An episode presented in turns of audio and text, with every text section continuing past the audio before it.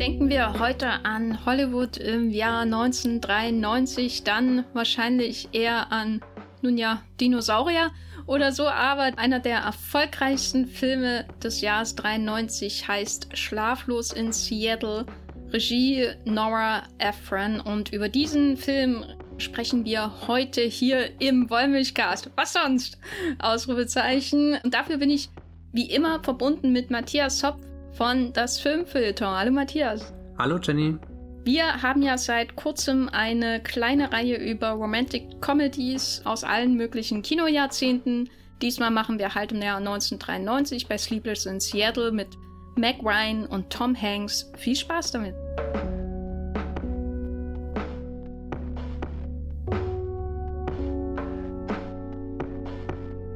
Matthias, was waren vor dem Film deine Assoziationen mit Seattle? Mit Seattle verbinde ich diesen Turm.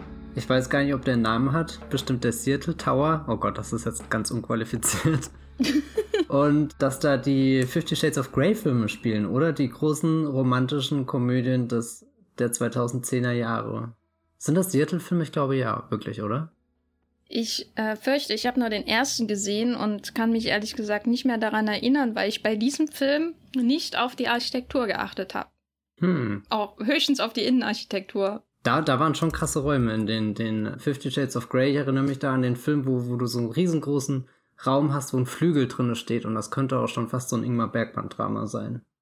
Schön, dass du Ingmar Bergmann erwähnst, weil natürlich der Kameramann von Sleepless in Seattle Sven Nyquist ist, der Stammkameramann von Ingmar Bergmann. Was für ein, was für ein Übergang hier im Wollmilchcast. Ja, meine Assoziationen mit Seattle sind Starbucks, mhm. weil das dort gegründet wurde, Frasier, weil das in Seattle spielt und David Tide Pierce aus Frasier auch in Sleepless in Seattle spielt, äh, mitspielt. Der spielt den Bruder von Mac Ryan da, der da in dieser Bibliothek oder was das ist, Uni zu finden ist und dieselbe Rolle, glaube ich, spielt wie in Frasier.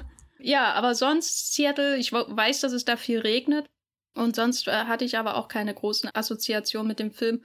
Und ich muss auch sagen, ich habe ihn jetzt zum ersten Mal ähm, ganz geguckt, diesen Film, der einen eigentlich in den 90er Jahren hätte verfolgen müssen. Hattest du vorher irgendwelche Vorstellungen? Und ich weiß, das ist eine fiese Frage angesichts unseres Vorgesprächs äh, von, von diesem Film. Ja, gell. Kurz zu unserem Vorgespräch. Ich behaupte die ganze Zeit, ich habe Schlaflos in Seattle noch nie gesehen und rede gleichzeitig davon, dass mir die Eröffnungsszene unglaublich vertraut vorkommt. Checke dann meinen Letterbox-Account und stelle fest, huch, den habe ich ja doch mal vor Ewigkeiten gelockt und jetzt bin ich ganz peinlich berührt von, von meinen Erinnerungs- Lücken und schiebe das einfach mal darauf, dass ich das erste Mal Sleepless in Seattle einfach so irgendwie nebenbei vermutlich mal auf Netflix oder so gesehen habe. Auf alle Fälle ist mir jetzt klar, ich habe diesem Film Unrecht getan, als ich ihn gestern dann mit voller Aufmerksamkeit geschaut habe und auch irgendwie in der Illusion, ihn jetzt zum allerersten Mal zu schauen, war ich total angetan davon und kann mir jetzt auch gar nicht erklären, warum ich dem nicht früher in meinem Leben die Aufmerksamkeit eingeräumt habe, die er verdient hat. Vielleicht äh, lösche ich beschämt diesen alten Letterboxd-Eintrag. um so Wie zu viele tun. Sterne hattest du ihnen denn gegeben? Ich habe ihm irgendwie so sechs Sterne, äh, sechs Sterne sage ich, ähm, was sind sechs Sterne in fünf Punkten? Drei? Oh Gott. das Rechnen am frühen Samstagmorgen. Drei von fünf Sternen, was ja jetzt nicht die schlechteste Wertung ist, aber, also was mich einfach schockiert, dass, dass, dass ich das nicht wusste, weil eigentlich habe ich immer eine gute Erinnerung welche Filme ich wirklich kenne und welche nicht. Und, und das ist einer, der, der einfach total da in meinem Kopf verschwunden ist. Hm. Ja, alles, woran ich mich erinnern konnte durch kurze Abstecher zu irgendeiner TV-Ausstrahlung in den 90ern, die aber dann nie ähm, zu Ende geführt wurde, war, dass Leute Radio hören in diesem Film oder telefonieren. Und ich hatte es mir immer als sehr, sehr traurigen Film vorgestellt, weil im Radio ja immer darüber gesprochen wurde, dass da jemand seine Ehefrau verloren hat und so weiter. Aber der Film ist ja von Nora Ephron und über Nora Ephron haben wir auch schon in diesem Podcast gesprochen, nämlich im Kontext von Harry und Sally, Auftakt unserer kleinen Rom-Com-Reihe. Und wie würdest du die beiden Filme tonal vergleichen? Ist der eine jetzt trauriger als der andere? Sind die beiden super lustig? Wie, wie siehst du die im direkten Vergleich? Also ich finde, traurige Facetten besitzen beides. Es gibt immer wieder Momente, wo die Figuren da eine Facette von sich zeigen, und, und man erkennt ihre Einsamkeit und das ist einfach berührend und man würde ihnen gern ein Taschentuch reichen oder sie übers Telefon umarmen oder so, wenn sie das nicht selbst können. Aber ich glaube, grundlegend sind das schon sehr verschiedene Filme tonal, weil du bei Harry und Sally auch irgendwo so einen, so einen garstigen Unterton hast oder so, so, so einen aufbrechenden äh, Gestus, der dahinter steckt, der, der jetzt die Beziehung überprüfen will, der nachschauen will, was hat es denn mit der Liebe auf sich, können Männer und Frauen auch nur befreundet sein. Also all diese, diese, diese Fragen, die immer wieder diskutiert werden in Harry und Sally. Also dieses, wir spazieren durch New York und stellen alles in unserem Reden auf den Prüfstand und merken dabei gar nicht, dass wir uns verliebt haben und können diese Liebe auch vielleicht gar nicht zulassen. Also Harry und Sally verreden sich ja fast schon. Und da ist Schlaflos in Seattle ein Film, der, der von Anfang an sagt, das ist eine ganz große Liebesgeschichte, die wir erzählen über, über mehrere Bundesstaaten hinweg, also so viele wie Tom Hanks vermutlich in seinem Leben gar nicht aufzählen kann und, und selbst die, die eher unangenehmen Momente verklären wir in romantischen Liebesszenen. Also ich glaube, da, da hat sich schon viel verwandelt. Ich will jetzt aber Harry und Sally gar nicht als, als zynischen Film oder so bezeichnen. Da haben wir auch im Podcast drüber geredet, dass es da viele tolle Einstiegspunkte auch gibt, wo, wo, wo man andere Dinge über die Figuren und ihre Vorstellungen, Fantasien erfährt, aber Schlaflos in Seattle wirkte auf den ersten Blick einfach als der, der verträumtere große Liebesfilm.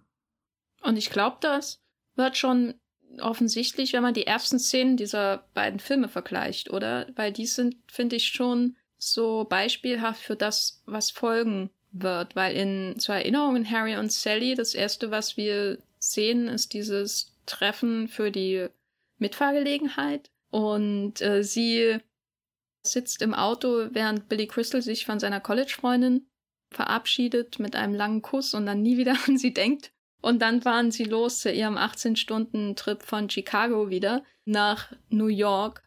Und hier ist der Auftakt, das, was uns so ein bisschen das Grundgefühl des Films vielleicht auch wiedergibt, äh, ein ganz anderer, oder? Wie, wie würdest du den Auftakt hier von Sleepless in Seattle beschreiben? Ja, sehr traurig. Wir beginnen eigentlich mit dem Tod von, von der Frau, der Filmfigur, die Tom Hanks spielt und äh, da ist dann erstmal ein Bild von, von einem Friedhof, von Menschen, die dastehen und trauern, alles ganz distanziert. Also bei, bei Harry und Sally hast du das Gefühl, die, die Figuren sitzen schon neben dir und, und reden munter in, in dem Diner oder so. Du bist mittendrin und, und sie können einfach gar nicht ruhig sein.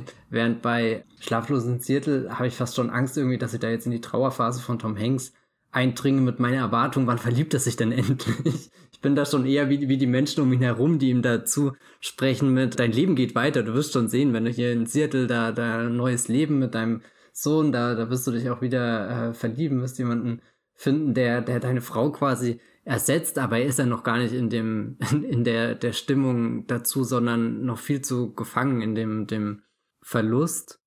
Ja, also definitiv eher so, so ein Einstieg, der einen richtig runterzieht und einen die, die Einsamkeit spüren lässt, die die Figuren haben. Was ja bei Harry und Sally nie ein Problem ist. Selbst wenn sie lange brauchen, um zu erkennen, dass sie sich lieben und das dann auch zulassen, sind sie ja immer irgendwie zusammen, können miteinander reden, sind eingesperrt in einem Auto, also äh, nicht eingesperrt, aber halt dicht zusammen. Also da ist immer so, so eine, so eine menschliche Nähe da. Es ist selten, dass in Harry und Sally die Figuren wirklich so ja, keine Ahnung, hoffnungslos durch die Gegend trotten wie der arme Tom Hanks hier.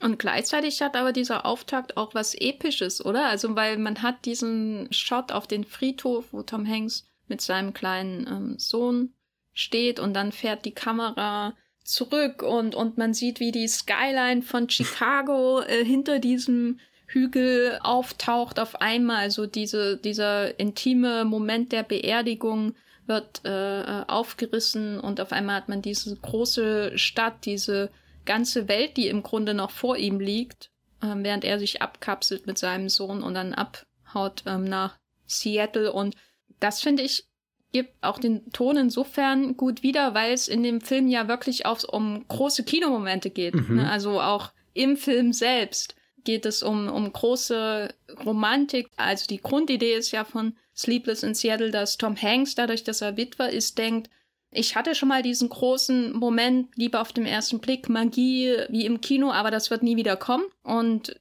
äh, Mac Ryan, denkt, ach, das ist äh, sowieso noch was, was es im Kino gibt und deswegen heirate ich jetzt Bill Pullman. Aber Nora Ephron sagt die ganze Zeit, wow, dieses Panorama.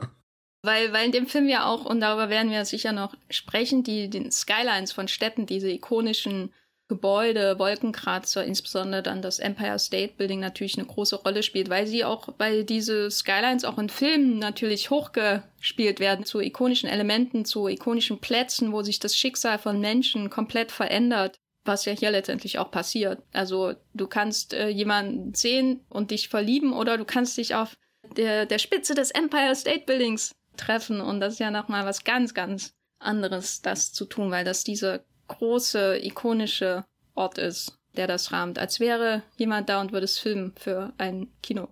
Sven Nykvist zum Beispiel. Guter Kameramann, oder? Hat auch schon mit anderen großen Regisseuren, wie zum Beispiel Ingmar Bergmann, zusammengearbeitet. Das kann man nicht oft genug betonen, dass Nora Ephron einfach gesagt hat, für meine Karriere nur die Besten. Ja, finde ich aber auch gut und denke auch, dass das für diesen Film gerade richtig kommt, dass sie hier mit ähm, Nyquist arbeitet. Bei Harry und Sally hat sie ja nicht Regie geführt, das war Rob Reiner, der hier auch mitspielt.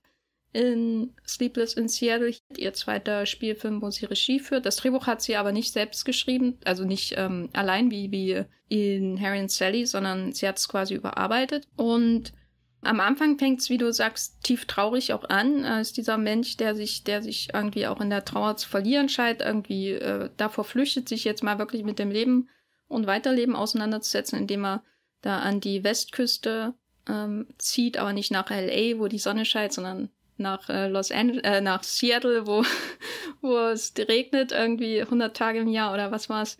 Und dieser Trauerstimmung gegenübergestellt wird die Figur von Mac Ryan. Wie, wie würdest du sie beschreiben?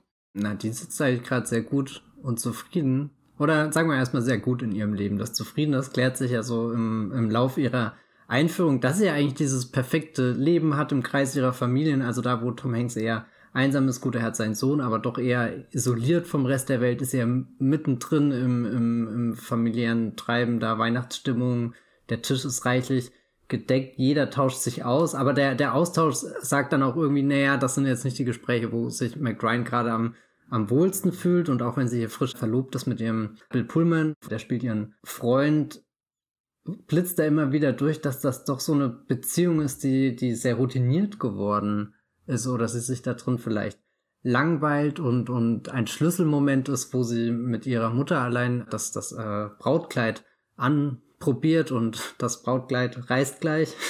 Also da, da ist schon ein, ein Knacks mehr als deutlich zu sehen. Nee, aber der, der, der Schlüsselmoment ist, wo, wo die Mutter davon erzählt, wie sie ihren, also den, den Vater von Ihr wisst's. Oh Gott, zu kompliziert. den Vater von Mac Ryan kennengelernt hat und sagt halt, das, das war so dieser Moment, diese Liebe auf den ersten Blick und das war Magic ist das Wort, also magisch, was sie verwendet und, und da, da merkt man richtig irgendwie, wie, wie, wie es Mac Ryan so ein bisschen schummrig wird und sie merkt, hm, irg irgendwie fehlt mir das. Irgendwie läuft in meinem Leben alles nach dem Schnürchen so. Ich bin, hab einen Beruf, bin erfolgreich, hab da irgendwie hier jemanden, den ich bald heiraten werde, der mir einen Eintrag gemacht hat, aber ist es das wirklich? Ja, wo, wo kommt die Magic rein in, in den Film? Weil bei Harry und Sally ist die Magic ja nicht, nicht so relevant, bis kurz vor Schluss. Das Treffen von Harry und Sally ist nicht Liebe auf dem ersten Blick oder so, ist erstmal nur, was ist denn das für einer? Und wir haben ja auch ausführlich darüber gesprochen, dass, dass Harry und Harry und Sally jetzt am Anfang nicht der wahnsinnig sympathische Mensch ist und auch bei It Happened One Night, die Beziehung, das ist auch nicht Liebe auf den ersten Blick, was da stattfindet. Da wird eher damit gearbeitet, dass die beiden sich am Anfang nicht ausstehen können. Und so ähnlich ist es ja auch bei Clueless. Da wäre Liebe auf den ersten Blick, glaube ich, sehr, sehr creepy gewesen, wenn die als Kinder, wo sie vielleicht zusammen gewohnt haben, ähm, die Alicia Silverstone und ihr Ex-Stiefbruder Horvath, wenn das Liebe auf den ersten Blick gewesen wäre, hm, möchte ich gar nicht länger drüber nachdenken. Aber hier geht's ja um diese Idee Liebe auf den ersten Blick. Das ist die Magie. Aber der Film verweigert die uns ziemlich lange oder kommt da trotzdem Magie rein, obwohl die sich, wie man ja sagen muss, sehr, sehr spät im Film treffen erst. Ja, also so diese richtige Begegnung, auf die warten wir lang und dann auf den, den Blick in Liebe auf den ersten Blick auch. Es ist eher Liebe auf das erste Wort.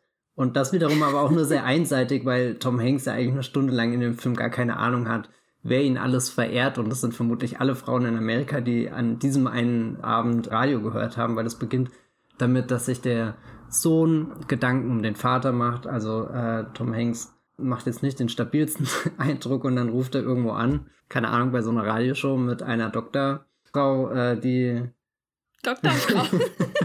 ich habe gerade nach dem Namen gesucht, den nicht gefunden. Ich finde, Doktorfrau sollte der Fachbegriff sein für diese Person. Oh Gott, ja. Also so, so, es ist immer so, so, die, die Serie spielt bewusst, glaube ich, damit mit dem Gefühl, du rufst da irgendwo an und das wird ausgestrahlt und du weißt ja nicht, ist das jetzt wirklich eine ausgebildete Fachkraft, mit der du über persönliche Probleme reden solltest? Oder will die dich nur irgendwie vorführen für die äh, Quote oder so? Also da, damit wird ja. Ich, ich stelle mir das so vor wie Richterin Barbara Salisch unter den Psychologinnen. Okay, ja. Mhm. Also ich glaube, Richter habe ich jetzt zu wenig von gesehen, um das genau. Oder ist auch zu lang her. ich glaube, Rita und Barbara Salisch würde das sehr schnell sagen, ja, guter junger Mann, da, da nehmen Sie sich mal ein Herz in die Hand und gehen raus. und, und sitzen nicht hier in ihrem schönen, am Wasser schwimmenden Haus, wo auch immer irgendwie die Jalousien so, so halb geschlossen sind. Äh, wenn das in Schwarz-Weiß wäre, wäre das der unheimlichste Film nur auf dem ganzen Planeten, ähm, dieser Film. Nee, aber Tom Hanks öffnet sich dann äh, an, an diesem unwahrscheinlichen Abend gegenüber dieser unwahrscheinlichen Doktorfrau und und erzählt, was ihn irgendwie berührt und, und sehr schön ist zum Beispiel, wie, wie, wie er dadurch auch wieder mit seinem Sohn näher rückt. Also es gibt da, die, die Szene beginnt mit, beide Männer im Haus sind an verschiedenen Telefonleitungen und reden mit der gleichen Person, die vielleicht ihre Probleme lösen kann, vielleicht auch nicht. Aber ganz egal, was, was die Person am Telefon sagt, die zwei im Raum rücken schon mal näher und damit ist er auch viel gewonnen und am Ende schläft dann Tom Hanks Sohn auch auf seinem Schoß ein, während er noch der ganzen Welt im Radio seine wirklich traurige Geschichte erzählt. Und die berührt vor allem deswegen, weil sich da offenbar ein, ein Mann einfach mal getraut hat zu sagen, dass er auch Gefühle hat, was, was, was sehr viele Menschen verblüfft in der Welt von Schlaflos in Seattle. Und besonders McRyan, die, die sich zu dem Zeitpunkt ja schon so eine gewisse Distanz zu Bill Pullman aufgebaut hat, die gesagt hat, fahr du mal voraus, so, ich bin dann allein im Auto unterwegs, höre Radio und eigentlich skippe ich nur die Sender durch. Da kann mich gerade eh keiner beeindrucken und dann bleibt sie mitten in der Nacht bei Tom Hanks hängen, der da seine, sein Herz ausschüttet, seine Lebensgeschichte erzählt und das berührt sie auch ungemein und ich glaube, in dem Moment hat sie sich schon verliebt. Auch wenn, wenn sie noch ein bisschen länger braucht, um das wirklich zu realisieren. Aber es gibt dann so, so eine kleine Szene, wo sie sich unterwegs Kaffee holt, damit sie nicht einschläft und man merkt richtig, wie, wie alle Frauen in dem Lokal wirklich drauf anspringen, sobald die Radiosendung weitergeht. Also irgendwas Magisches ist da definitiv, dass da, dass da jeder wieder hinhören will, jeder wissen will, wie es weitergeht. Und, und als Zuschauer hatte ich dann auch das Gefühl, als die Moderatorin, die Doktorfrau sagt, so jetzt ist zu Ende die Sendung, fand ich das auch unfassbar ungerecht, weil ich hätte mir auch ein Drehbuch vorstellen können, das irgendwie zwei Stunden lang diesen, diesen, diesen kleinen Kniff durchzieht, dass die Figuren mehr oder weniger unwissend voneinander eingeführt werden und, und trotzdem sofort eine Verbindung zwischen ihnen besteht, die das komplette Bild haben nur wir als Zuschauerin. Also ich fand das sehr, sehr, sehr brillant eigentlich. Ja, das, heute wäre das so ein viraler Moment, oder? Wie dieses Zoom-Interview, wo die Kinder hinten, oder war es ein Kind? Das so rein, der, reinläuft. genau, also das wäre sowas, wo man irgendwie eine Woche lang endlos Tweets drüber machen würde, würde den, das Video oder den Tonschnipsel teilen, Leute würden es parodieren per Handyvideo, so wie das heute so viele Comedians machen und dann wäre es vorüber, ne? Ich weiß gar nicht, ob der, der Film in seiner, will jetzt nicht sagen Naivität heute noch funktionieren würde, aber das Tolle ist ja, dass da einerseits die, die moderne Technik die Verbindung ermöglicht, aber noch nicht modern genug ist, dass sie eben so schnell sich verbreitet wie jetzt oder so. Also ich glaube, wenn, wenn heutzutage was viral ist, dann hast du innerhalb von wenigen Stunden alle identifiziert, die damit in, in Verbindung stehen oder so. Während das ist ja dann auch so, oder der Film spielt ja bewusst damit, dass McRyan gar nicht genau weiß, wer ist das dann am Ende vom Telefon. Sie hat ihn nur reden gehört und das hat sie zutiefst berührt, aber es könnte auch so ein Psychopath sein oder so. Und dann begibt sie sich ja erstmal auf Spurensuche, was auch nochmal eine sehr fragwürdige Reihe an Ereignissen mit sich bringt. Aber also so, so irgendwie, du, du bist da an so einer Schwelle, wo, wo, wo, wo Technologie die Menschen verbindet, aber noch nicht dieses, ja, ich weiß nicht, da ist noch was, was Mystisches auch irgendwie dabei. Also die, dieser Radiosendung da mitten in der Nacht ganz einsam zuzuhören, als wenn du jetzt weißt, okay, gerade geht auf Twitter schon ein Hashtag zu den beiden los oder so. das das wäre, glaube ich, die, die Version, die, die heute käme, wo, wo sich vielleicht die zwei, die sich da unwissend ineinander verlieben, gar nicht selbst entdecken können, sondern wo die ganze Welt schon mitfiebert. Und das ist ja eigentlich was, was wir schon in einem viel älteren Film äh, so halb drin hatten hier, dem It Happened One Night, über den wir nach Harry und Sally gesprochen haben, wo hier sich Claudette Colbert in, wie hieß der nochmal, verliebt? Clark Gable. Genau, pardon, Clark Gable. und die beiden sind zwar irgendwie isoliert unterwegs in einem Bus, aber außenrum ist ein riesengroßer Medienapparat dabei, der, der die, die Geschichte verfolgt. Auch wenn er noch nicht weiß, dass es eine Liebesgeschichte ist, aber die, die Welt ist schon als Zuschauerin äh, dabei. Das ist auch eine Art Parallele, zumindest könnte man sie ziehen, zu dem großen Filmvorbild von Sleepless in Seattle, nämlich An Affair to Remember von Leo McCarey 1957 mit Deborah Kerr oder Carr, je nachdem, wem man glaubt, in, in, in diesem Film auch, wie sie ausgesprochen wird, und Cary Grant. Ähm, weil da das fand ich auch jetzt ganz interessant. Ähm, da lernen sich die beiden Hauptfiguren ja auf einem Kreuzfahrtschiff zwischen dem, im, äh, auf dem Atlantik kennen, also so eine Überfahrt von Paris nach New York. Und beide sind relativ berühmt durch auch die Personen, die sie daten oder heiraten wollen. Und da geht es auch immer darum, dass sie eigentlich beide anderen versprochen sind, aber diese Blase des Kreuzfahrtschiffes ihnen die Möglichkeit gibt, sich überhaupt kennenzulernen und so aus dem richtigen Leben kurz auszusteigen. Und gleichzeitig, sobald sie ankommen, gibt es dann die öffentliche Wahrnehmung, oh mein Gott, sie sind da. es geht auch äh, intensiv darum, ob da Fotos von ihnen zufällig auf dem Schiff gemacht werden können. Was ist, wenn das an die Öffentlichkeit gerät? Und auch das Fernsehen spielt in dem Film schon eine Rolle. Und das finde ich auch interessant, wie die Medien da auch so eingesetzt werden in, in diesen, also Medien sowohl sowas wie die Zeitung zum Beispiel in It Happened One Night oder das Radio hier, aber auch so, so die, die Kommunikationsmöglichkeiten zum Beispiel. Hier natürlich das Telefon enorm wichtig, aber auch schon der Computer. Und was für eine Maschine das ist. Also da, da kann Clueless schon fast nicht mehr mithalten mit dem Mega-Touch-Computer. Dabei ist Cruises später entstanden. Ja, aber, aber das, was, was McRyan an Informationen aus diesem Computer herauszieht, da, da ist so mancher Operator in der Matrix neidisch. Und, und vor allem der Junge, der einfach mal einen Flug bucht. ja, weil im, das, was diesen Film natürlich von allen anderen äh, unterscheidet, über die wir bisher gesprochen haben und von vielen, vielen Romcoms generell, ist natürlich, dass sich das Paar im Zentrum nicht trifft bis kurz vor Ende. Mhm. Oder eigentlich am Ende. Also sie sehen sich, sie sagen dazwischen auch mal Hallo, weil Mac Ryan ähm, eine Stalkerin ist in diesem sie Film. Sie sagen wirklich Hallo. Hallo, genau. Und ich musste auch sehr oft an Body Double denken, weil als sie ihn stalkt, dann als sie nach Seattle fliegt Ich habe auch überlegt, ob man den Podcast in, in einer anderen Welt vielleicht nicht in diese, diese äh, Stalker-Reihe von uns hätte reinschmuggeln können, aber dachte dann irgendwie, jetzt fange ich vielleicht an, den Film auch ein bisschen sehr schräg zu lesen das Fenster zum Hof, Body Double und äh, Sleepless in Seattle. Eindeutig eine große Trilogie des Stalker-Kinos. Hm. Jedenfalls ist das, was ihn auszeichnet, dass sie sich erst am Ende wirklich treffen. Spoiler, als sie auf dem Empire State Building auf der Spitze da, nicht genau auf der Spitze, ist ja nicht King Kong, aber da auf dem Observation Deck, auf einmal sich wirklich gegenüberstehen und dann auch minimal mehr sagen als Hallo, nicht viel mehr. Aber das ist natürlich das, was den Film so besonders macht, so vom Konzept her. Genau wie Harry und Sally etwas Besonderes war, weil äh, das Konzept ähm, sagte, hier, die reden einfach die ganze Zeit, bevor irgendwann mal zu Potte kommen. Und reden über ihre Beziehung. Und das zeichnet den Film natürlich auch aus, wie, wie offen und, und lustig da über diese ganzen Beziehungsprobleme gesprochen wird.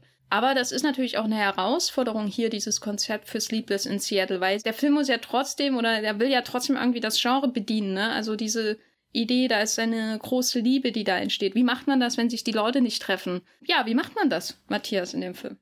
Überraschenderweise nicht durch so eine, so eine geschickte Montage, wo du irgendwie beide Bilder nebeneinander stellst, wie das ist ja zum Beispiel was, was in Harry und Sally da war, dass wir die Telefonierenden dann im gleichen Frame gesehen haben, obwohl sie über mehrere Häuserblöcke verstreut sind. Das wäre ja definitiv was gewesen, wo Nora Ephron ganz einfach in der Inszenierung hätte zurückgreifen können. Stattdessen verbindet es die beiden für mich vor allem so durch Stimmung und ich habe das vorhin zu Jenny im Vorgespräch gesagt, was mich total beeindruckt hat, war der Umgang mit der Nacht in den Filmen. Also gerade die erste Hälfte habe ich das Gefühl, sie spielt immer in der Nacht und bringt dadurch schon so eine Stille und Einsamkeit mit und, und die beiden sind isoliert vom Rest der Welt und, und wirken, als wären sie die letzten Menschen, die, die überhaupt noch wach werden und die dann miteinander denken und irgendwie treffen sich ihre Gedanken im großen Universum oder so. Also auch so, so ein ganz romantisches Motiv, wo, wo du auch merkst, irgendwie die ganze Welt hat die Lichter ausgeschaltet, damit man jetzt nur noch hier in Baltimore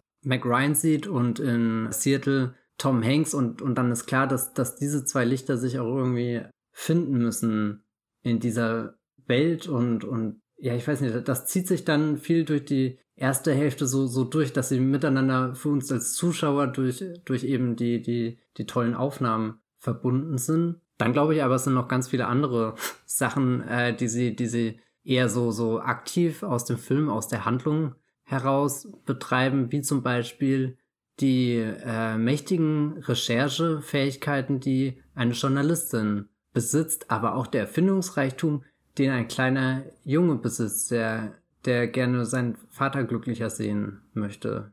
Ein Psychopath. Das hast du gesagt. Der Junge ist ein Psychopath. Ja. Also so, so, sowohl Mac Ryan als auch der Junge, der gespielt wird von Ross Mellinger. Äh, falls euch dieser Name etwas sagt, mir hat er nichts gesagt. Er hat auch danach nicht mehr allzu große Sachen gedreht. Aber die, die werden ja dann sehr erfinderisch, wie sie, wie sie eine Verbindung irgendwie herstellen können was, was ja interessant ist, dass der Junge ja eher so ins, ins Blaue reinrät und dann zufällig McRyan trifft, während McRyan ja eigentlich ganz gezielt vor Augen hat, zu wen sie hinkommen will, aber ganz viele verschiedene Umwege gehen muss, bis sie wirklich, ja, ich weiß nicht, bis ihr der Computer den richtigen Namen ausspuckt. Ja, sie muss da ganz viele Umwege gehen und dann, als der Computer ihr den richtigen Namen ausspuckt, muss sie per Computer auch noch einen Privatdetektiv anheuern, der in einem Restaurant mit seiner Zoom-Kamera da sitzt, um Tom Hanks mit seiner möglichen neuen Freundin zu fotografieren. Also wirklich, das ist ja wirklich ähm, Body-Double hoch, hoch ja. 10. Fand, fandest du das in dem Moment noch romantisch oder dachtest du, nee, das ist einfach nur noch schräg? Also, ich find, fand das schön, dass das passiert, weil ich glaube, wenn sie wenn sie normaler in Anführungszeichen wäre. Also Tom Hanks in dem Film ist schon ziemlich normal so. Der ist eine bemitleidenswerte irgendwie Figur, der was Hartes in seinem Leben durchgemacht hat, also der Sam, den er, den er spielt. Und der ist jetzt nicht unbedingt ein Exzentriker oder so. Er hat exzentrische Freunde, unter anderem Rob Reiner. äh, er hat einen gut bezahlten Job, äh, genau wie Billy Crystal in, in Harry and Sally als Architekt und so, aber er ist jetzt als Figur jetzt nicht unbedingt ähm, sehr, sehr aufregend in irgendeiner Form geschrieben, jetzt so wie meinetwegen auch Billy Crystals Harry, der ähm, jetzt nicht unbedingt die spannendste Figur auf dem Planeten ist, aber natürlich ein ähm, sehr auffälliges Mundwerk hat, was ihn sofort irgendwie auffallend macht. Wenn sie auch so geschrieben worden wäre wie er von Anfang an, dann wäre der Film, glaube ich, ziemlich langweilig gewesen. Und dass sie so ein bisschen naja, Tendenzen hat, die in einem anderen Genre zu, zu Verbrechen führen würden, finde ich sehr sympathisch. Nicht, dass ich das generell sympathisch finde, aber das macht es für mich irgendwie aufregender, die, diese Rom-Com zu sehen, dass sie so daneben ist. Ähm, und gleichzeitig hat sie aber diesen unglaublichen Mac Ryan-Charme, über den ich gar nicht richtig in Worte fassen kann, dass man sie sieht und einfach denkt, da geht die Sonne auf, das ist irgendwie ein, ein Sprudel an, an Glücksgefühlen auf der Leinwand. Ähm, dieses, ähm, sie hat ja nicht umsonst dieses Image ähm, als America's Sweetheart und wenn man sich diesen Film anschaut, kann man es absolut nachvollziehen und deswegen verzeiht man ihr dann auch alles, was sie tut. Aber wenn dann der Privatdetektiv in dem Restaurant sitzt, dann denkt, also ich hatte schon gedacht gestern, ich habe ihn ja zum ersten Mal gesehen, glaube ich wirklich.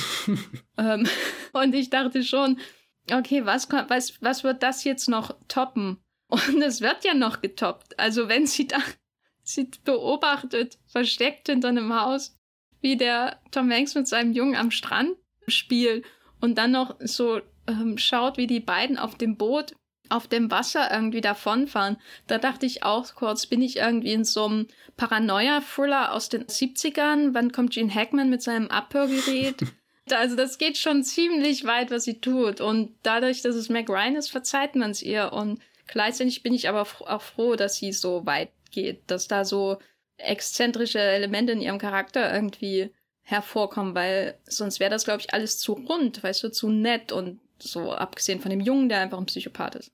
Ich liebe die Szene, wo Tom Hanks fertig mit den Nerven ist, seine Wohnung auseinanderlegt, das Saxophon auspackt und einsam auf dem Fußboden spielt, weil er sich so verfolgt wird. Nee, du, du hast das gerade wirklich, McRyan hast du fantastisch beschrieben und also ich habe auch gemerkt, wie, wie, wie einerseits die eine Hälfte in meinem Kopf gesagt hat, das ist schon irgendwie komisch, was sie da macht, aber die andere, ich habe eigentlich mit jeder ihrer Handlung mitgefiebert und habe gehofft, dass sie, dass sie noch einen brillanteren Kniff findet, um irgendwie den der äh, Tom Hanks aufzuspüren, ausfindig zu machen, gerade auch weil ich, weil, weil, die, weil ihr Arbeitsumfeld, also hier die ähm, Beziehung, die sie mit ihrer Vorgesetzten hat, da, das sind auch so, so zwei, drei kleine netten Szenen drinne, die ihren Journalistenalltag irgendwie sehr schön mit ihrer aufgeweckten, strahlen, wirklich strahlenden Persönlichkeit verschmelzen lassen und, und ganz hinreißend ist die, die Szene, wo sie dann bei ihrer Vorgesetzten ins Büro reinkommt und irgendwie sagt, ja, ich habe da schon ein bisschen angefangen zu recherchieren und die andere weiß schon genau, was sie will. Ah, du willst den Flug buchen, äh, Flug buchen. So, so, also da, da, da, da existiert viel Unausgesprochenes schon zwischen den Figuren, wo, wo, wo, wo ich schon einsteigen kann, äh, mitfiebern kann. Und also es, es gab dann doch irgendwie nie den Grund, wo ich dachte, okay, jetzt hat McRyan wirklich eine, eine Grenze überschritten, auch wenn es eigentlich tausend Dinge gibt, wo sie das tut. Aber vielleicht ist das, also so einerseits geht das viel von ihr aus, aber ich glaube auch andererseits von der Einstellung des Films, der ja nie signalisiert, dass, dass wir jetzt auch hier was Abgründiges bekommen, sondern der Film glaubt ja ganz fest an die, die große Liebe, an diesen magischen Augenblick, selbst wenn ganz viele Bundesstaaten dazwischen existieren. Also so, ich glaube, eine gute Gratwanderung. Ist alles im Gleichklang. Ja, also ich glaube, hilfreich dafür ist, dass man das alles so dann ähm, problemlos, sag ich mal, verdaut, was dann noch passiert in ihren Schritten, die sie unternimmt, ist, dass sie am Anfang gleich so als so emotionales Ventil irgendwie für die Tom Hanks Geschichte dient. Also sie ist eben nicht nur die irgendwie aufgedrehte Stalkerin oder so. Ich meine, diesen Film hätte man auch drehen können. Gibt es nicht sogar einen, einen Sandra Bullock-Film? Miss Undercover. Miss Undercover ist ein toller Film, aber ich meine jetzt verrückt nach Steve, wo sie die Goldene Himbeere bekommen hat. Das, sie sowas äh, ist, ist das was mit Bradley Cooper oder? Ja, ja, das war der, wo sie auch im selben Jahr, glaube ich, einen Oscar bekommen hat oder so. Ich, bin mir ich kann mich sicher. nur an den Film erinnern, wo sie sich immer irgendwie im Weltraum so einen Mann ausdenkt, der neben ihr sitzt. Der ist auch sehr weird. Ja, bitte keine Hörereinsendung mit dem Titel. Danke. nee, aber es gibt ja diese Szene da gleich am Anfang, wo sie, wo sie so, wo sie weint, wo sie all das ausdrückt, was im Grunde die im Innenleben auch von der Tom Hanks Figur vorgeht. Mhm. Der, der gar nicht so expressiv ist, obwohl es eigentlich sehr, sehr ähm, intensiv auch um seine Gefühle geht in diesem Film. Und ich glaube, dadurch wirkt das so genuin, was sie macht. Dadurch wirkt das so, als würde es wirklich von Herzen kommen, dass sie ihn stalkt und verfolgen lässt. Und ich bin auch ähm, sehr froh, dass es nie dieses Gespräch gibt im Film, wo sie ihm erklärt, warum sie zufällig in Seattle war und ihm gegenüber auf dem auf der Landstraße stand und so. Also das Gespräch gibt es wahrscheinlich in der Realität, aber ich bin froh, dass der Film es sich einfach macht oder das Drehbuch sich einfach macht und kurz vorher aufhört. Muss ich wirklich sagen. Was hältst du denn, abgesehen von dem Psychojungen, von, von seinem Vater? Der Tom Hanks, das ist schon ein sehr lieber Mensch. Also wenn, wenn hier McRyan America's Sweetheart ist, dann ist er America's Dad. Das wäre schon wieder weird, wenn das dann. Ja, nee, egal. Lass mir mal den Vergleich. ich mag, weil du sagst, die, die passen auch irgendwie, oder, oder so, so, so dieses Puzzlestückartige, die sind für, füreinander bestimmt einfach, die müssen zusammenkommen, wenn, wenn er schon im Radio da nach Worten sucht, um seine, seine, seine, seine Gefühle zu artikulieren und, und McRyan irgendwie so die gleichen Worte mitsagt. Das, das finde ich schon so, so einen ganz tollen Schlüsselmoment von den beiden, wo, wo, wo eine Verbindung entsteht. Nee, Tom Hanks, alleine habe ich lange drüber nachgedacht, wenn er denn Architekt ist, ist das Haus, in dem er momentan lebt, ist das ein Traumhaus oder nicht? Weil das ja doch irgendwie, einerseits kann ich mir vorstellen, wie das auch der, der paradiesischste Ort auf der Erde ist, wenn da die Sonne untergeht, du bist da im Wasser und, und, oder, oder am Wasser. Ich weiß gar nicht, schwimmt das, das Haus schwimmt ja nicht direkt auf dem Wasser. Es ist nur sehr, sehr wässrig gebaut. Ist kein Hausboot. Kein Hausboot, genau. Aber dann, dann wirkt sein Haus auch oft irgendwie wie so, so, so ein leerer Raum irgendwie. Du merkst richtig, dass da eine Person verschwunden ist, die da offenbar früher Leben reingebracht hat und, und diese, diese, diese glückliche Familie, die da manchmal so durchblitzt, die ist nicht da, sondern kommt nur in Form von, von Geistern eigentlich zurück und deswegen ganz viele äh, halbgeschlossene Jalousien, eher so diese bisschen trübe Bilder, habe ich das Gefühl. Also ganz viel, was dich in die Mut bringt. Okay, Tom Hanks hat einen Wollpulli an und das ist. Das ist ein eigenes Genre. Das, das ist schon ein gutes Genre. Also, ach, generell Tom Hanks, der irgendwie ein bisschen traurig reinblickt, aber jetzt auch nicht so traurig reinblickt, dass er jetzt, ich weiß nicht, weil gerade in The Falcon in the Winter Soldier der Sebastian Stan immer so einen Hundeblick aufsetzt. Das, da, davon ist Tom Hanks noch, oder das hat Tom Hanks einfach nicht. Also ich will jetzt nicht sagen, dass Sebastian Stan das irgendwie so ausbeutet, aber das sind schon immer sehr traurige Augen, in die man da rein guckt. Bei, bei Tom Hanks ist das alles eine Spur filigraner und subtiler ausgearbeitet. Und, und er wird ja auch dann zwischendrin richtig fuchtig oder so, wenn er hier manchmal mit seinem Sohn redet, da, da blitzt dann für mich auch der Tom Hanks raus, wo ich lange Zeit gar nicht wusste, dass er existiert. Und den, den habe ich jetzt auch erst neulich so, so angefangen zu entdecken, dass der ja vorher bevor, bevor er halt dieser, dieser American Dad im Kino geworden ist, ja auch eher ein paar kantige Rollen gespielt hat, wo er in der Nachbarschaft Schabernack treibt, als wäre er hier ein Poltergeist oder so untergekommen. Und, und das fand ich irgendwie auch schön, dass, dass bei ihm so ein Vater rausblitzt, der, der noch sehr, sehr jung ist. Du hast das Gefühl, er hat schon viel erreicht und viel erlebt und, und jetzt ist er an so einem, so einem Punkt, wo er sich halt immer wieder neu zusammenraffen muss und überlegt, zerbreche ich jetzt komplett oder, oder finde ich da doch noch irgendwie einen Anker in der, in der Welt und also so auch, auch jemand, der, der zum Teil noch Kind ist und, und mit seinem eigenen Kind dann vielleicht die nächste Stufe seines Vaterdaseins erreicht. Also ich mochte eigentlich alle Gespräche zwischen den beiden, also jetzt dem, dem Vater und dem Sohn Tom Hanks und seinem, seinem Filmsohn, die, ich wusste auch nicht, dass der Sohn so eine große Rolle in dem, dem Film einnimmt und, und keines dieser, dieser Gespräche wirkte irgendwie im Drehbuch geschrieben, sondern einfach wir als sind die Figuren wirklich da und reden miteinander und, und manövrieren sich durch diese absolute Ausnahmesituation durch, mit, wo keiner weiß, wie er damit umgehen soll. Und gut, beim Jungen nimmt es dann ein bisschen krankere Vorbereitungen aus. Aber fand, fand ich alles nicht schlimm, sondern ich habe die, die, die, die Stimmung da sehr, sehr gespürt, sehr, sehr wahrgenommen und konnte mich da gut reinversetzen. Der Junge hat mich ein bisschen an der Eissturm erinnert, mhm. über den wir in unserem Ang Lee Podcast gesprochen haben, wenn er, wenn er älter wäre und dann mit seiner Freundin zusammen, weißt du, dann wäre das wie die Christina Ritchie Figur und äh, ihr, ihr, die beiden Jungs, mit denen sie in Eissturm irgendwie eine Beziehung hat oder so. Also so ein bisschen was, die Dialoge wirken älter als er ist, so mhm. manchmal.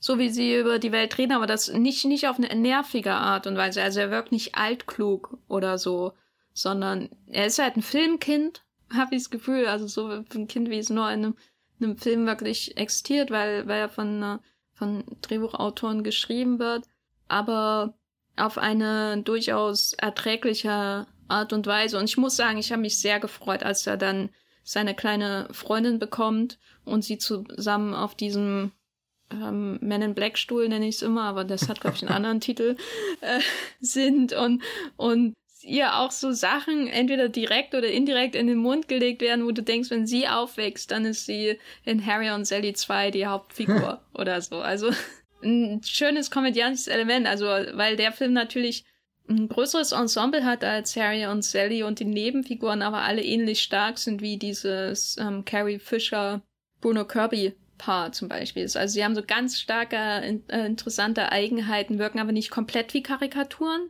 Das finde ich bei beiden Filmen sehr auffällig. Also zum Beispiel die Rosie O'Donnell-Figur, die die Vorgesetzte von Mac Ryan an der Zeitung wirkt, wäre in einem anderen Film, und Rosie O'Donnell kann das ja, wäre sie wahrscheinlich eine absolute Karikatur oder so gewesen von einer, von einer Freundin, Kollegin. Hier hat sie auch so One-Liner und so, und wenn sie zusammen An Affair to Remember gucken und so, das ist schon alles sehr lustig, aber es wirkt halt alles auch irgendwie durchaus organisch, so dass diese beiden Menschen Freundinnen zum Beispiel sind. Mhm. Also die beiden fand ich schon. Ach, ich hätte auch einen Film nur mit den beiden geschaut, muss ich ehrlich sagen.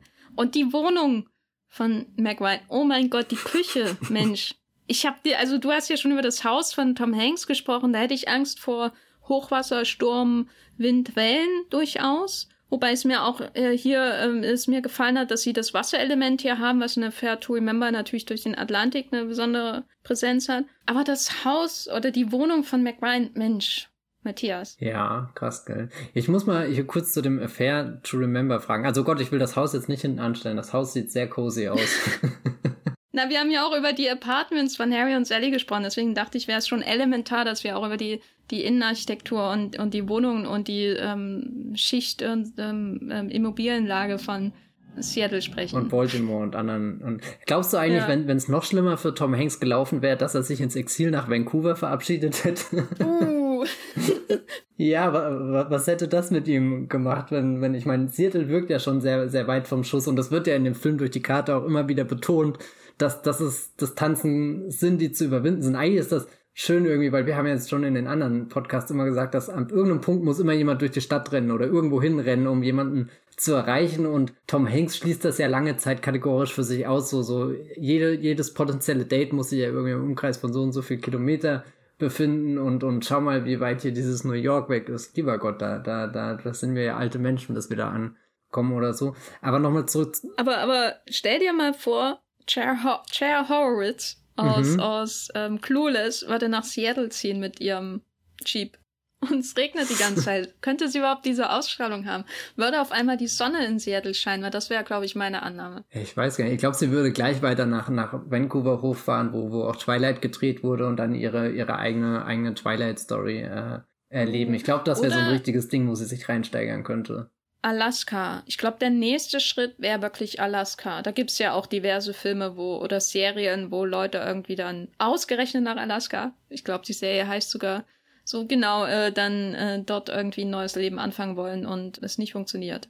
Ist nicht auch mal irgendwann so ein Wolverine-Film ganz traurig und schickt den da irgendwo hin in den Wald? Aber ich weiß nicht, ob das Alaska ja, ist. Ja, Wolverine geht, glaube ich, immer in den ja. Wald, wenn er Ich glaube, der, der zweite ist das, wo. Aber ich weiß echt nicht, ob das Alaska ist, wo er da auch so ein bisschen sein ist ja nicht immer irgendwie äh, zwischen Bäumen. Der Lone Wolf zwischen Bäumen, ja. Ja, ich glaube auch der, der James Mangold-Film, der, der zweite, den er zu dem Wolverine gemacht hat, der endet ja dann im Endeffekt auch mit so einem äh, ah, ne? Wald-Set-Piece. Der beginnt irgendwo so in, in der Wüste und dann kommen immer mehr Bäume rein. Und das sind meine tiefen Gedanken zu, zu, äh, zu, zu Logan. Da merkst du halt gleich, dass es nicht so der übliche Marvel-Shit, der sonst irgendwie kommt. Aber hier in, sind relativ wenige Bäume, ne? Obwohl Seattle, glaube ich, da gibt's Bäume in der Umgebung. Die Natur spielt ja auch überhaupt keine Rolle so richtig, außer das Wasser. Hm. So Na, ich habe eh das Gefühl, dass Seattle, dafür, dass Seattle als Stadt drin ist, das ist eigentlich die Stadt, die fast ein bisschen schlecht wegkommt. Also gerade auch, weil, weil am Ende der New York mit dem Empire State Building deutlich ikonischer und prägnanter irgendwie ist als, ich habe jetzt nachgeschaut, der, die Space Needle. Da hätte man doch auch eine romantische Szene. Und irgendwie habe ich auch mir immer vorgestellt, dass Sleepless in Seattle den romantischen Höhepunkt dann findet, wenn sich die beiden irgendwie oben auf der Aussichtsplattform küssen und runter auf die Stadt gucken oder so. Aber das existiert offenbar alles nicht oder es existiert nur in einem anderen Film. Ich weiß es nicht. Ist nicht auch in einem Austin Powers Film das Hauptquartier von Dr. Evil in Seattle, weil, weil da gibt's auch so einen Starbucks-Joke. Äh, ja, ich glaube, das ist, das muss ich nochmal recherchieren. Ich glaube, wir könnten auch mal einen Podcast über Seattle im Film machen, aber der wäre sehr kurz wahrscheinlich. Ja, oder wir finden jetzt richtig spannende Sachen raus, weil Seattle irgendwie so eine, so eine Sleeper-Town ist, weißt du, wo, wo du nie drüber nachdenkst, sondern merkst, du Mist, die ist doch immer, immer und überall da. Ja. Hm. Aber du wolltest vorhin eine Frage stellen.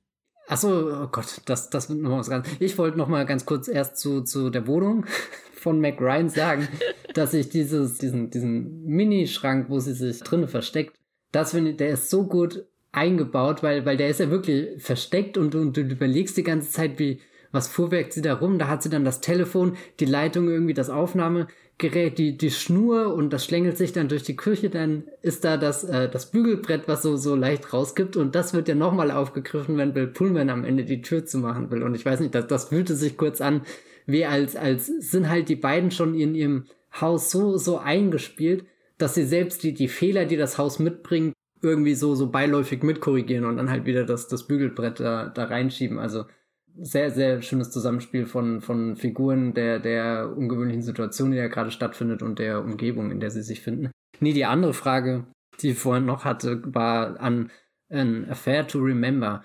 ist es denn rechtens, in eine große Liebesgeschichte zu erzählen und sich dann ausgerechnet aus der Stadt der Liebe zu entfernen und nach New York zu fahren, auch wenn ich immer pro New York wäre, finde ich das jetzt, verblüfft mich, dass das eigentlich nicht Paris das Ziel ist. Ich glaube, das muss so sein, weil die Geschichte von An Affair to Remember ja ist, die lernen sich kennen und die erste Hälfte des Films ist auch eine Rom-Com in dem Sinne, lernen sich kennen, lieben und so weiter auf diesem Schiff. Aber die eigentliche Geschichte ist, dass sie darauf hin was aus ihrem Leben machen müssen, um zu verdienen, dass sie zusammenkommen.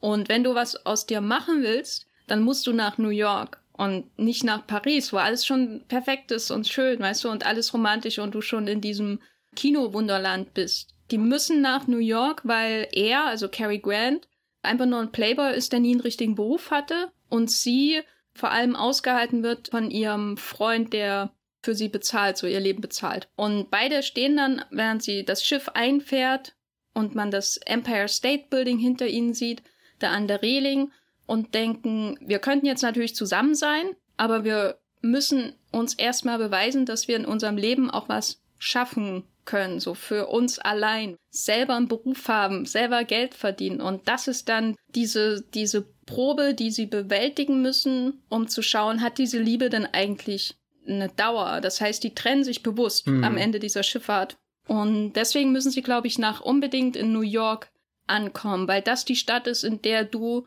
aufsteigst, in der du deine Karriere startest. Traditionell okay. natürlich auch im Kino. Und du fährst noch nicht nach Paris, also bis zu einem französischen Film wahrscheinlich. Aber das heißt ja auch, ähm, um das zu tun. Emily in Paris hat alles falsch gemacht. Emily in Paris ist äh, in jeder Hinsicht falsch. Also ja. Lily Collins hätte einfach nach New York ziehen können, hätte die vierte Staffel von Sweet Bitter einfach machen können. Oh, es wär, hätte alles Sinn ergeben. Was ist Sweet Bitter? Das war mal eine ganz tolle Star-Serie, die auf so einem Buch äh, basiert, wo auch eine junge Frau nach New York kommt und da sich beweisen will. Okay, gut. Aber ich glaube, da gab es auch nur zwei Staffeln. Ich glaube gar keine drei. Schade eigentlich. Die war sehr süß, die Serie.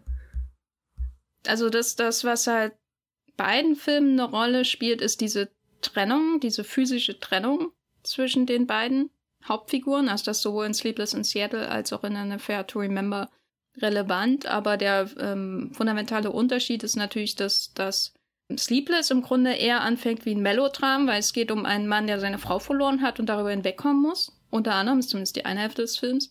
Und An Affair fängt an wie eine Rom-Com und wird dann zum Melodram, weil natürlich diese sechs Monate oder so, die sie sich Zeit geben, die sie die bewusste Trennung auf sich nehmen, die ziehen dann vorüber, beide schaffen das, was sie wollen, beide wollen sich treffen auf dem Empire State Building und sie wird überfahren.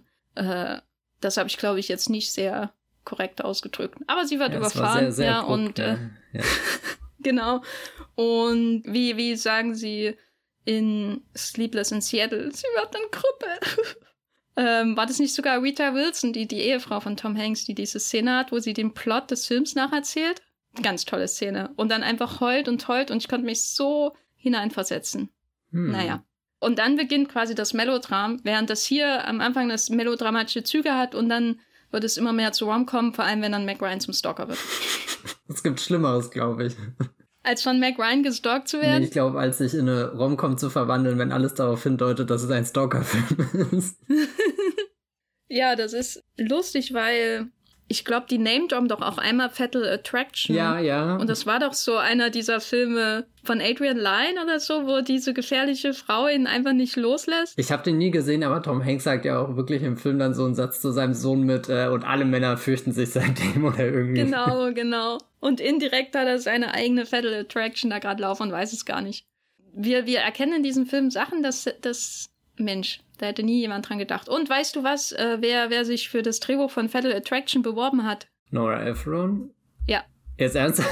ja, wurde aber abgelehnt. Und stattdessen hat sie Sleepless in Seattle gemacht. Ja, wollte gerade sagen, gibt es da schon eine, eine passende Theorie, dass, dass sie da viele Drehbuchseiten, die sie schon geschrieben hat, aber dann nicht verwenden konnte, einfach ein bisschen hier einen neuen Kontext gesetzt hat und, und vielleicht auch Mac Ryan dachte, boah, das ist die Rolle, wo ich in Wahrheit zwei Figuren spiele. Ja, ja, und was ich halt interessant finde bei der Tom Hanks und den äh, McRyan ähm, Figur oder ihren Figuren, ist, dass im Vergleich zu den anderen, die wir bisher hatten, er schon ziemlich passiv ist. Ne? Total. Also er sitzt eigentlich nur rum und am Ende ist es ja auch wirklich. er sitzt eigentlich nur rum. Ja, oder, oder läuft er da rum und lässt sich von, von Rob Reiner auf den Po gucken oder so. Also er macht da wenig. Es sind immer die Menschen auch um ihn rum, die, die was. Je ähm, weniger man über den Kontext dieser Szene weiß, desto besser lässt sich auf den Po gucken. ich glaube, das habe ich gerade auch nicht so elegant ausgedrückt, wie man das hätte machen können, um der Szene gerecht zu werden. Aber was ich eigentlich sagen wollte, dieses Mal ist es ja McRyan, die durch die Stadt rennt. Oder, oder halt von, von, vom Rockefeller Center zum, zum Empire State Building, was eigentlich eine sehr bemerkenswerte Strecke ist. Also das wirkt irgendwie ja, ne? so aus der Vogelperspektive dann, ja, das sind ja die zwei großen Häuser da, kommst sehr schnell, die zwei, kannst ja vom einen zum anderen rüber gucken und, und Bill Pullman schnell sitzen lassen und dann, hallo, hier bin ich auf dem Empire State Building, aber also da, da hat sie ja doch nochmal den, den letzten Sprung, wobei Tom Hanks auch den, den Sprung nach New York macht, das darf man nicht unterschätzen. Das ist ja für ihn dann auch irgendwie so eine Überwindung, nachdem er den ganzen Film durchexerziert, wie viel Bundesstaaten und wie weit die Distanz ist, dass er sich dann selbst innerhalb kürzester Zeit in einen Flieger setzt, auch wenn es nicht unbedingt mit dem Ziel ist, seine, seine zukünftige Frau oder so zu, zu finden, sondern eher seinen Sohn, der einfach einen Flug gebucht hat und problemlos durch jede Sicherheitskontrolle durchgekommen ist. Ja, ne, der Sohn, über den müsste man noch mal länger reden, glaube ich, weil der, also dass der da einfach nach New York fliegt, ne, ich meine, bei, bei Kevin allein in New York kannst du immer noch sagen, ja, das ist ja alles keine Absicht. Aber hier der Junge ist ja absichtlich allein dann in New York, um die Beziehung, die eigentlich ganz glücklich aussieht, von seinem Vater und der ähm, lachenden Hyäne Victoria zu trennen. Wenn du sie aber jetzt schon als Hyäne bezeichnest, da, da, da scheinst du ja doch auf der Position des Jungen zu stehen.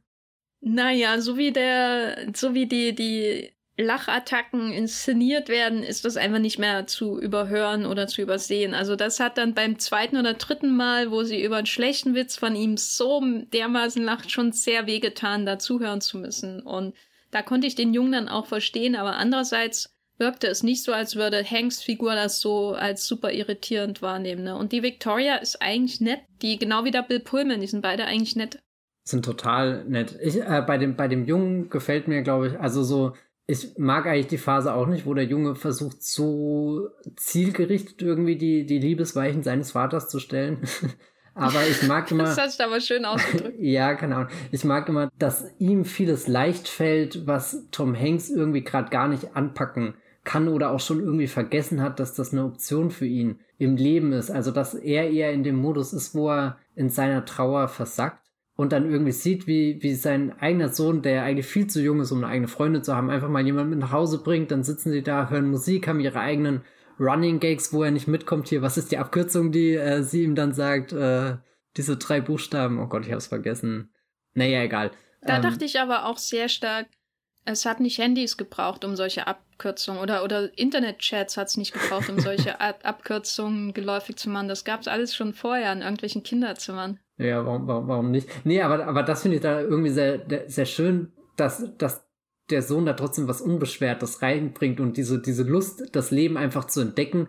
Und da kann ich es mir auch irgendwo zurechtreden, dass die ganz extreme Verlängerung davon ist, dass halt für ihn auch ein Flug nach New York nicht unmöglich ist, sondern eher was machbar ist. Dass das so, so, so ein explodierendes Element ist, was, was einfach in diesem Kinderherz drin steckt, was, was noch ganz groß träumt und, und da denke ich dann zum Beispiel auch hier an Love Actually, den Sohn von Liam Neeson oder so, der sich auch irgendwie so, so hier jetzt trommel ich ganz wild Schlagzeug und am Ende renne ich trotz 9-11 Vorgeschichte durch, durch jede Absperrung am Flughafen durch und erreicht dann noch die, die Liebe meines Lebens auf dem letzten Augenblick. Also das ist so, so eine unglaubliche Szene einfach das, das sehe ich da auch, also da, da, da sehe ich den, den Sohn von Tom Hanks in Schlaflos in Seattle vielleicht auch ein bisschen als das, das Vorbild oder, oder so, so ein Vorgänger im Geiste. Also ich kann mir auch vorstellen, wie, wie Tom Hanks genervt vom, vom Zimmer seines Sohnes weggeht, wenn er anfängt, die, die Schlagzeugpassion für sich zu entdecken, so wie Liam Neeson in Love Actually. Da haben sie schon eine ähnliche, einen ähnlichen Vibe am Start. Wobei es aber dem Sleepless in Seattle Jungen zugutehalten muss, dass er nicht auf eine aufdringliche Art süß ist. Während der ja. in Love Actually schon so, so ein, nichts gegen den Schauspieler, war das Thomas Brody Sangster? Yes. der coole Cowboy aus das Damen-Gambit. Genau. Es gibt da so mehrere. Es gibt ihn, es gibt hier den, in Jerry Maguire, den Jonathan Lipnicki. Ja, der ist ja wirklich ein Jump the Shark. Genau, oh mein genau, Gott. Also da, die sind alle in ihren Leistungen gut, die machen das, was sie sollen und, und es, also Kinderdarsteller können ja eigentlich noch fehlen, so und. Echt, findest du?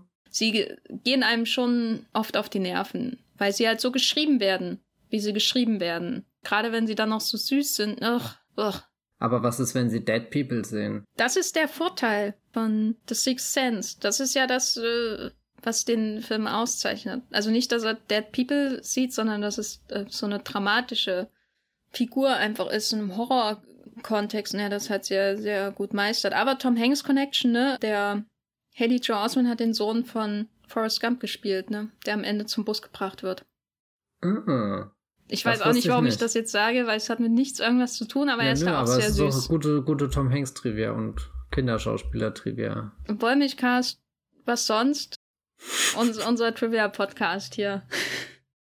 aber ich muss ihm zugutehalten, dass er nicht einschmeichelnd süß ist. Er ist nicht so, oh, was ist denn das für ein knuffiger Junge? Sondern er wirkt halt wirklich wie so ein Charakter, der wie gesagt, psychopathisch ist, aber eben auch, ähm, er hat halt auch so ein Charaktergesicht, das finde ich sehr interessant. Der sieht halt einfach so aus wie schon ein fertiger Mensch, obwohl er irgendwie was acht ist oder so. Das finde ich sehr abwechslungsreich hier. Also hm. ist nicht auf eine, also er ist nicht übertrieben kindlich, so wie diese Sangster-Figur zum Beispiel, der halt einfach aussieht wie so eine Elfe oder so. Keine Ahnung. ja. Also so, dass der auch sowas betont Unschuldiges dadurch hat, als, als kindliches, unschuldiges Wesen. Es würde eigentlich ultra grausam, wenn ihm das Herz gebrochen wird. Wer, wer kann das anstellen? Ich meine, Liam verkraftet das. Der hat schon einige äh, Schicksalsschläge hingenommen in seiner äh, Karriere, aber ich mag das Element sehr bei dem Jungen in Schlaflos in Seattle mit dem Howard, seinem Teddybär, der so ein paar Mal vorkommt und am Ende am Empire State Building kommen die kommen Mac Ryan und Tom Hanks ja nur zusammen, weil der Sohn seinen Rucksack vergisst und in dem Rucksack ist der wichtige Teddy Howard. Dann gibt's die Szene, wo sie sich begegnen und ein bisschen mehr als Hallo sagen und, und da sagt nämlich dann auch Mac Ryan dem Howard Hallo. Das war irgendwie so ein, ja, doch so, so, ein, so ein Film, wo du merkst, okay, da, da herrscht jetzt, das sind alle drei beteiligten Personen auf einer Augenhöhe und sonst war ja mindestens immer einer off irgendwie. Ja, und gleichzeitig ist es aber auch wichtig, dass der Sohn von seinem Trip runterkommt, bevor sie sich alle drei mhm. treffen. Also es ist wichtig, dass sie erst, also erst Vater und Sohn ihr Gespräch auf dem Empire State Building haben, um mal ein bisschen runterzukommen, so von seinem Psychotrip äh, und sagen, hier ist jetzt doch, also ne, wir beide, das ist da auch was, womit man zufrieden sein kann. Und dann, ach ja, ja. Mac ist auch da, weil sonst würde der Sohn ja in allem bestätigt werden, was er getan hat. Ich meine, wird er letztendlich, aber ich glaube, das wäre dann noch extremer und der wäre einfach zu einem, würde einfach zu einem Serienkiller werden. Ich glaube, der Sohn ist so jemand, wenn du den Film weitererzählen würdest, der wäre äh, auf einer der beiden, also entweder wäre die Jonathan Croft-Figur in Mindhunter, die ja auch so Serienkiller-Tendenzen hat, oder er wäre eine Serienkiller in Mindhunter. Ach, das ist jetzt schon ein sehr düsteres Schicksal. Oder Mac Ryan wäre eine Serienkillerin in Mindhunter. nee, es ist dann so, so wie bei, äh, bei Manhunter, äh, die Szene, dass, dass McRyan den, den Sohn von, von ihrem ehemaligen Lover dann im Gefängnis besucht, um Ratschläge zu bekommen, wie sie irgendjemanden noch besser stalken kann und dann sagt äh, Tom Hanks Sohn, tja, erinnerst du dich noch damals an Howard? Schon beeindruckend, wie die Filme, über die wir sprechen, so offensichtlich Parallelen alle haben, ne? Also. Da, aber das ist auch das Tolle am Kino, dass alles eigentlich nur ein, ein großer Strom an, an Bildern, Dingen, An Stalkern ist. An Stalkern ist. Ja, ich bin jetzt echt kein Stalker-Fan hier. Bin froh, dass ich keinen Stalker habe, lieber Gott. Aber du magst New York, ne? Ja, sehr. Dann sprich doch mal über das Empire State Building. Das ist ein sehr tolles Bauwerk. 1933 ist ein großer Affe darauf herumgeklettert und hat erstaunlich wenig kaputt gemacht. Aber jetzt in dem Film ist das natürlich so, so der Held, der auch am Ende stehen bleibt in einer unerwartet schlechten oder vielleicht auch sehr romantischen digitalen Projektion. Da dieser, dieser Empire State Building Turm, der herausragt, während der Rest der Welt irgendwie flach ist und, und das große Herz, also das Empire State Building, man könnte fast sagen, es ist ein, ein eigener Charakter in dem Film. Uh, das Empire State Building, aber nicht New York. Und Seattle? Ja, Seattle ist halt ein bisschen, da, da sind eher die eigenen Wohnungen, glaube ich, von den Leuten. Also Seattle als große Stadt, da habe ich das Gefühl, da verkauft der Titel des Films einfach zu viel, als dass das jetzt die große Seattle-Liebesgeschichte für mich ist, gerade auch, weil daneben die, die entscheidende Sequenz in New York stattfindet und zwischendrin Baltimore hat ja irgendwie so gar kein Profil. Ja, wobei ich glaube, da gleichzeitig quasi The Wire stattfindet. Wir sehen es noch nicht. Ja, ja, im, im gleichen Redaktionsraum, während, während hier äh, McRyan irgendwie alle Ressourcen der Zeitung aufbraucht, um ihrer Liebe hinterher zu jagen, hat äh, David Simon bekommt einfach kein, kein Geld, um über das, das Verbrechen in Baltimore und die sozialen Missstände zu berichten. Und dadurch werden die, kommen die nie ans Tageslicht, werden niemals aufgeklärt. Und eigentlich ist McRyan nicht nur eine, eine, eine Stalkerin, sondern die Tyrannin, die dafür sorgt, dass Baltimore für immer und ewig dem Untergang geweiht ist, während sie sich einfach ins schöne New York zurückzieht vom Rockefeller Center aus, das Empire State Building anschaut und sich dann denkt, ja, auf das Empire State Building will ich auch noch drauf. Und das ist ja schön da oben. Was ich irgendwie mag als Tourist, der da lange in Schlangen gestanden hat und sich sehr teure Tickets gekauft hat, um an obere Aussichtsdecks zu gelangen, mag ich, wie, wie einfach es ist für, für die Personen mit ein bisschen Überredungskunst und vor allem dem Glauben an die große Liebe, da diesen ewigen Aufzug zu überwinden und selbst die alteingesessenen Empire State Building Wärter, also die wirklich schon so aussehen, als, als wären sie von Tag eins das Empire State Building da und würden den Menschen Zutritt zu gewähren. Die haben schon gesehen, wie King Kong da an der Seite hochgeklettert ist. Und, und, und das sind jetzt irgendwie so die, die, ich suche gerade ein Wort, was mir nicht wirklich einfällt, so, so, sowieso so beschützende Engel oder so. Das, Schutzengel? Ja. Till Schweiger, Schutzengel? ja, oh Gott, Till, das ist deine erste Assoziation bei Schutzengel. Erst Till Schweiger, ja. dann Wim Wenders, so wie ich sie auch generell als Filmemacher ranke. Ja, ich könnte mir schon eher den Bruno ganz vorstellen, der da über McRyan schwebt, wenn sie in dem Aufzug hochfährt und, und, und da auch irgendwie dieses, du, du hast sie dann an einem Ort, aber dieser eine Ort geht halt wahnsinnig in die Höhe und es gibt immer noch genug Möglichkeiten, dass sich die beiden verpassen, wenn die Aufzüge irgendwie, also ich sehe schon fast, wie die Aufzüge aneinander vorbeifahren und, und dann gar nicht mehr zurückkehren und, und dann verlassen sie wieder die Stadt und sind getrennt, aber doch, das Empire State Building kommt da schon sehr, sehr schön zur Geltung.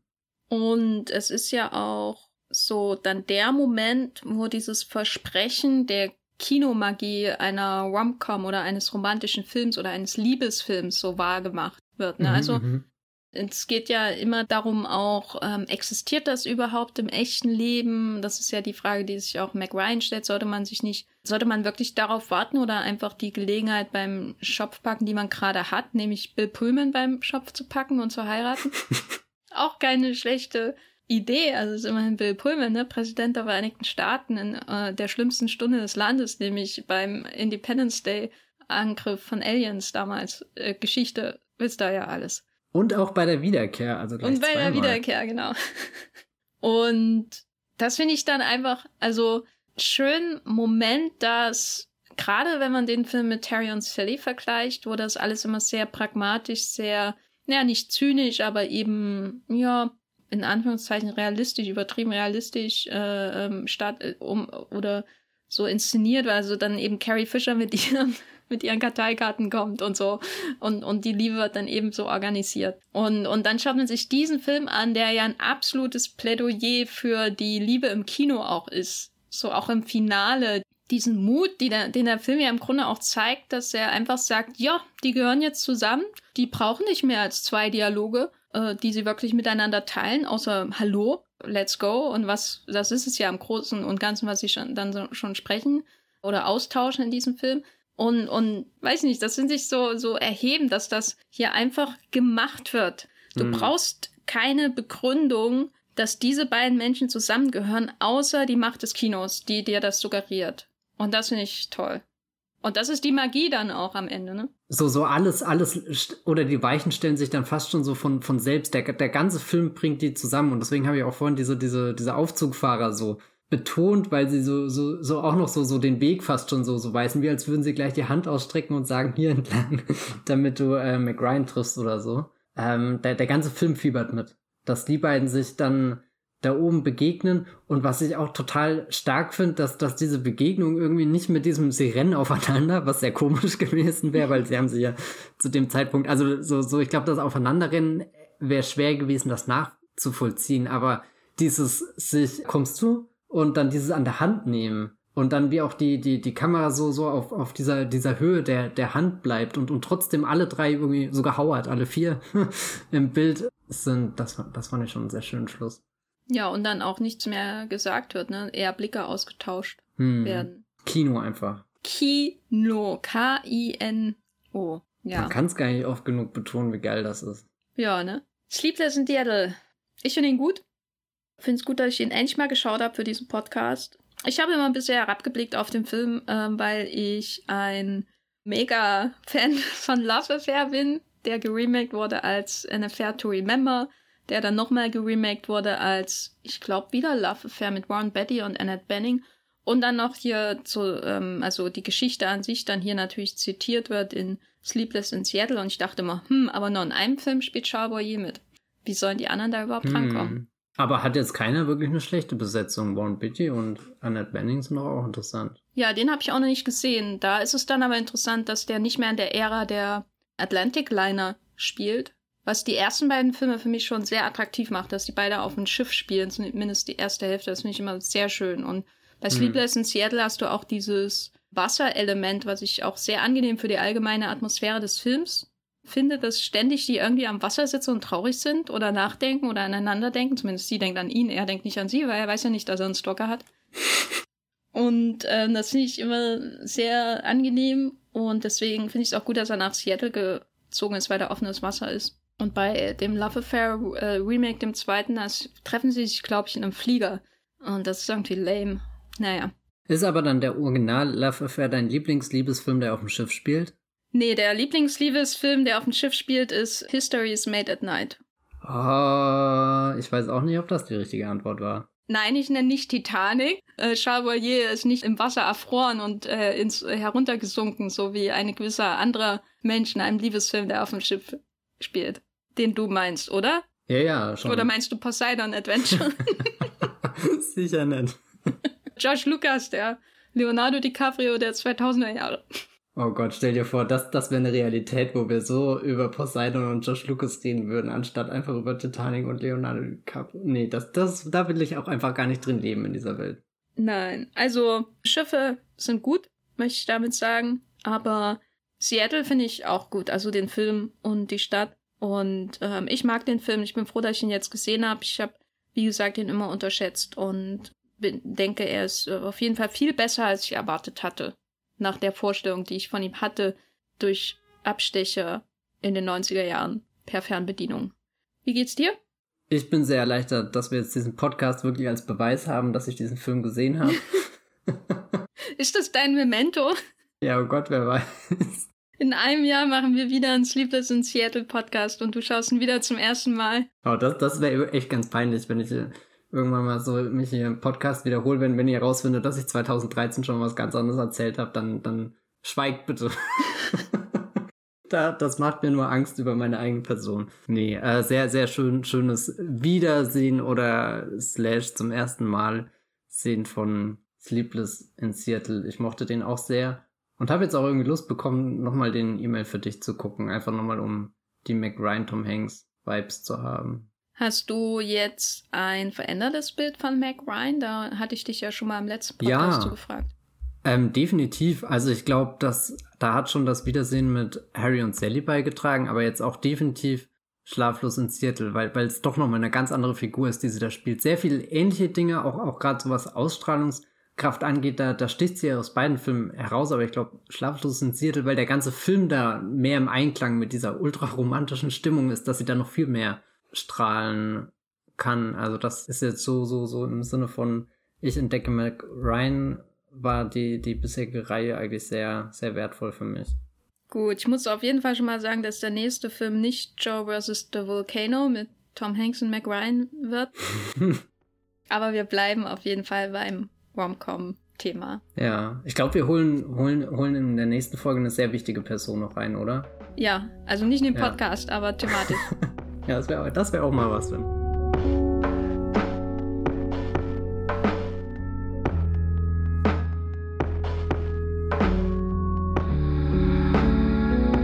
Ja, Wollmilchcast. Was sonst? Ich muss das irgendwie etablieren. Ich muss es immer zufällig in Sätze einfließen lassen, damit das irgendwann organisch wirklich der Titel unseres Podcasts ist gar nicht so organisch, oder dieses was sonst. Also mir fällt das leichter beim Lesen, aber selbst auszusprechen, da, da stolpert man drüber, oder? Ich glaube, das liegt daran, dass ähm, Wollmilchcast länger ist als Clueless. Das stimmt definitiv, ja. Ich habe nachgezählt. Matthias, wo bist du außerhalb dieses Podcasts zu finden, um was sonst mit Ausrufezeichen irgendwo reinzuschreiben?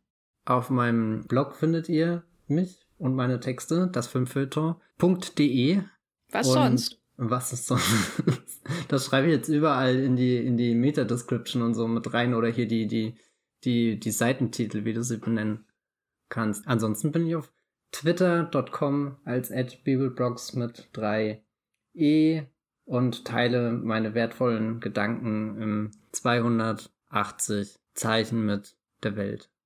Ja, ich schreibe auch manchmal 280 Zeichen, manchmal auch noch 140 oder so. Bei Twitter als Gafferlein mit Doppel-F.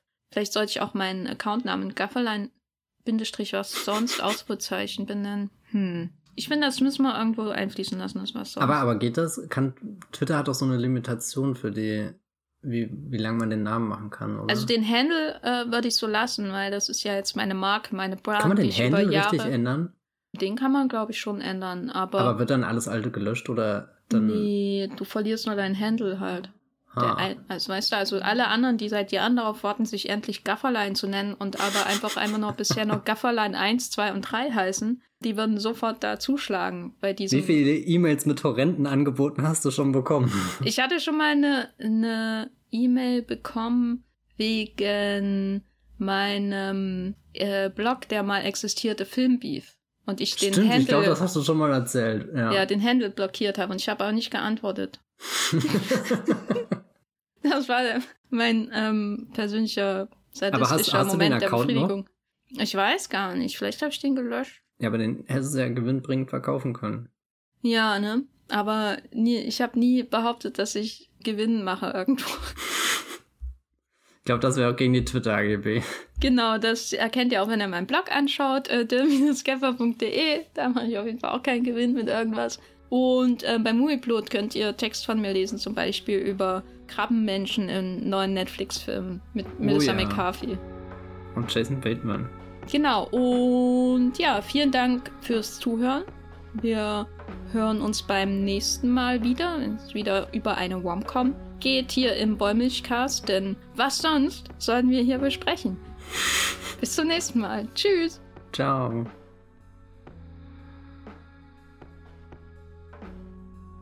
Der Wollmilchcast wird produziert von Matthias Hopf und Jenny Jeckel. Unser Intro und Outro stammt aus dem Song Slam Canto von Kai Engel.